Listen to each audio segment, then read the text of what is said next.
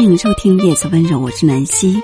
这一期分享给大家的歌曲是 DJ 小鱼儿演唱的《黑桃 A》，并继续分享给你。如果生活不宠你，你更要自己善待自己。这篇文章，第三呢，就是空虚的感觉。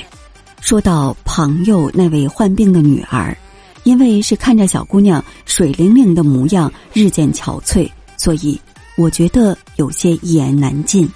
为了能上好高中、考上好大学，这个孩子一直被迫在努力，在努力。我印象特别深的是，在孩子考上了高中的那个暑假，朋友对他的管束也越来越多，越来越严。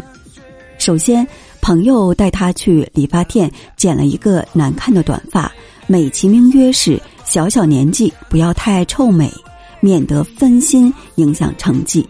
接着。禁止他看电视、看小说、听歌曲，最后花了好多钱给他报了补习班、培训班，超前上课。几年下来，这个孩子几乎没有什么朋友，也没有什么兴趣爱好，整天除了学习就是睡觉，生活异常干枯贫乏。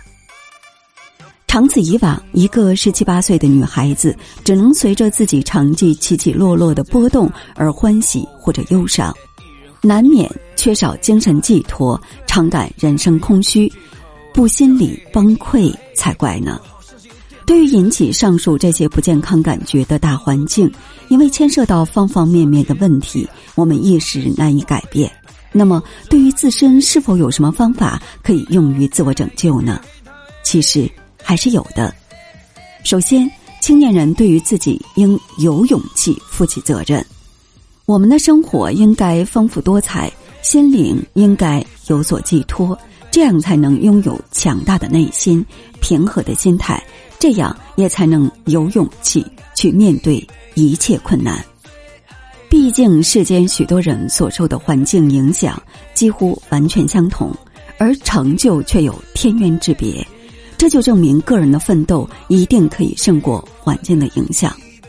其次，青年人应知实事求是，接受当前事实。我们知道，每个人的一生都不可能一帆风顺，生活更是不会让人处处满意。学会面对现实，相信自己能够处理好各种各样的关系，不断想办法让自己去慢慢变好，才是最重要的。其三，青年人应明白自己的心病需靠自己竭力去医治。在文中，朱光潜先生提到了一种简单有效的方法——自暗示。即一个人如果有什么毛病，只要自己常专心存着自己必定好的念头，天天只朝好处想，绝不能朝坏处想，不久自会痊愈。对于这种自暗示，我还是挺有体会的。小时候有位要好的同学，由于极其不喜欢上体育课，每到有体育课的那天中午，他就会在午休的时候进行自我暗示：“我要发烧了，我要发烧了。”于是到了下午，他便真的能开始发低烧，然后就可以名正言顺的赖在教室里休息，借以逃过烦人的体育课。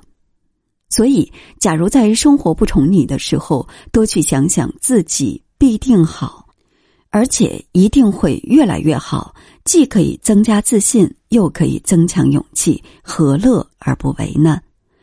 特别喜欢书中的一段话：阿尔卑斯山谷中有一条大汽车路，两旁景物极美，路上插着一个标语牌，劝告游人说：“慢慢走，欣赏啊。”许多人在这车如流水马龙的世界过活，恰如在阿尔卑斯山谷中乘汽车兜风，匆匆忙忙的疾驰而过，无暇一回首留恋风景。于是，这丰富华丽的世界便成为一个了无生趣的囚笼。这是一件多么可惋惜的事啊！